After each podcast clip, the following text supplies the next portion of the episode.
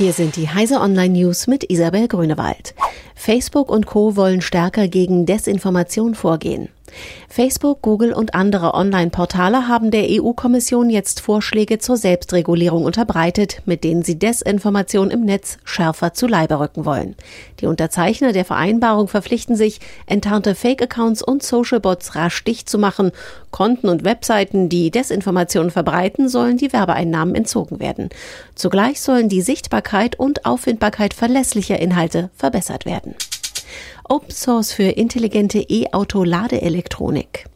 Mit der zunehmenden Verbreitung von Elektroautos kommen neue Herausforderungen auf das Stromnetz zu. Sowohl in den Netzen insgesamt als auch in den einzelnen Haushalten kann eine Überlastung zu Ausfällen führen. Für die Ebene der Haushalte gibt es jetzt eine Open-Source-Lösung für dieses Problem. Die Software OpenWB steuert eine Ladestation so, dass die abgesicherte Gesamtleistung im Haus nicht überschritten wird, berichtet Technology Review Online. Millionenstrafe für Uber wegen verschwiegenen Datenlecks. Dem US-Fahrdienstvermittler Uber kommt ein verschwiegenes Datenleck teuer zu stehen.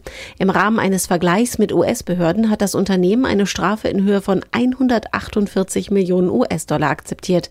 Es handle sich um das bislang höchste Bußgeld, das in einem solchen Fall verhängt wurde. Uber hatte im November 2017 eingeräumt, seit Oktober 2016 einen Cyberangriff verschwiegen zu haben, bei dem Hacker Daten zu rund 50 Millionen Fahrgästen und 7 Millionen Fahrern erbeutet hatten. Deutschlandradio beginnt Ausstieg aus dem UKW-Zeitalter. In Mittenwald im Isartal und auf Helgoland stellt der Sender Deutschlandradio komplett auf DAB Plus um. Der Empfang über die neue digitale Technik wird auf Deutschlands einziger Hochseeinsel ab diesem Freitag möglich sein, in Mittenwald ab dem Freitag kommender Woche. Die Programme Deutschlandfunk, Deutschlandfunk Kultur und Deutschlandfunk Nova sind dann digital über Antenne empfangbar.